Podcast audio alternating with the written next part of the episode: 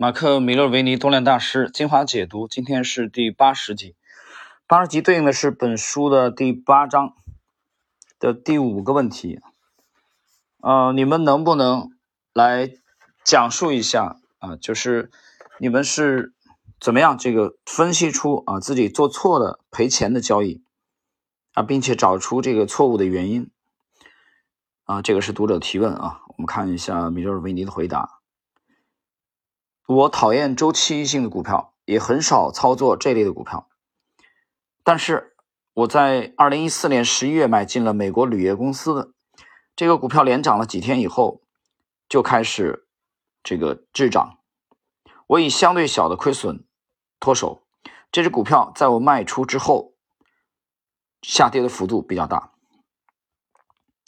第二位，David Ryan，当我缺乏纪律。而没有坚持自己的交易原则的时候，就会亏钱；被情绪左右的时候，我会买进上涨的幅度啊已经过大的股票，或者没有形成理想的基部的股票，在正确的时机买进，并且在建立持仓的第一天就开始赚钱，那通常就是一笔成功的交易。它这个主要指的是短线啊。我们看这个 David Ryan 举的例子，最近一笔亏钱的交易是这个 JACK 的股票。JCK 这个全称就是 Jack in the Box。该公司的股价在二零一五年三月二十四日突破，它创出了历史新高。股票早先在盈利报告公布之后跳空高开，随后形成了一个小型的底部。创出历史高价之后，上涨，在当天啊出现了这个停顿，隔天价格下跌了百分之三点四，并且成交量比突破的时候更高，上涨后继乏力，并且缺乏正面的成交量的变化，等于宣告了这笔交易的失败。一旦确定了价格无法立即回升，我决定以百分之三的亏损脱手。谈到这个百分之三啊。这个在我们在昨天啊啊在在前天在讲这个至高无上第二部的最后一集，我说那个至高无上最后一部分很重要啊。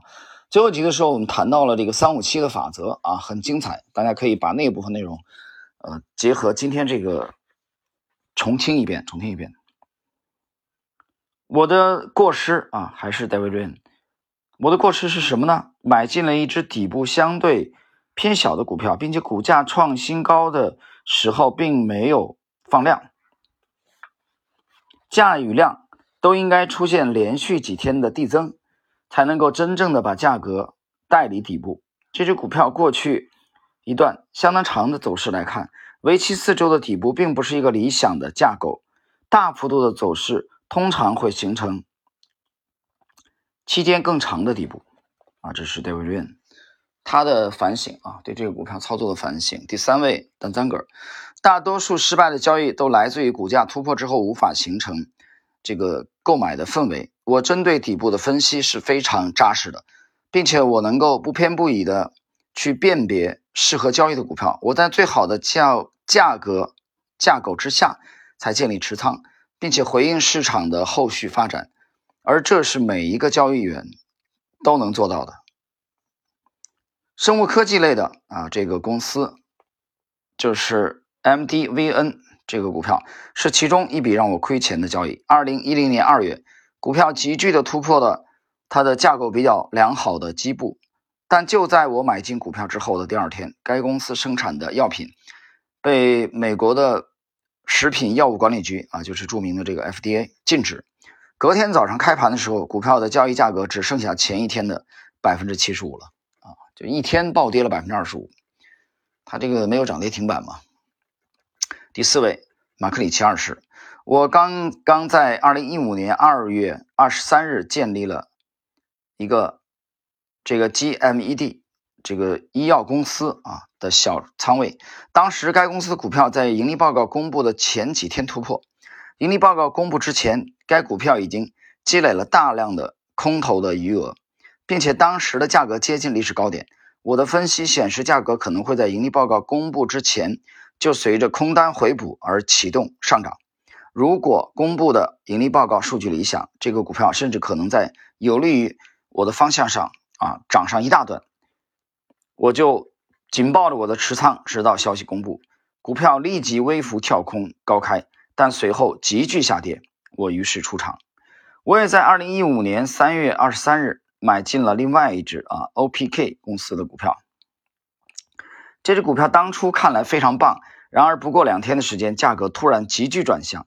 我马上就知道自己的时机错误了，股票走向并不像啊我之前的所想的那样，最终我止损出局。那么我们看了今天这四位啊，从这个马克·米勒维尼到戴瑞恩到这个丹赞格啊，最后的小马克里奇二世，他们都按照这个读者的要求啊去。提出了自己做错的啊，曾经出现错误的交易。其实，在这个行业，你不犯错是不可能的。但是，这四位啊，我们去分析他们的风格啊，基本上都是以中短为主的，长的啊，持有周期比较长的这个这种交易，他们做的比较少。你可以好好去研究一下这四位，基本上都是以强烈的择时，然后呢，以中短线啊这种做突破的这种风格。所以，这种风格下，大家实际操作的时候一定要注意。那么止损的重要性，啊，就是一旦判断错误的时候，你必须要坚定的、果断的、无条件的，不要有侥幸心理的止损。但是我讲的前提条件很清楚，就是偏中短线的操作，偏短线的操作，长线又另当别论了啊！你不要把长线的这个风格和中短线的啊混为一谈，这一点是我们学习今天这一集内容的时候，大家一定要注意的。好了，我们今天的这一集内容就到这里。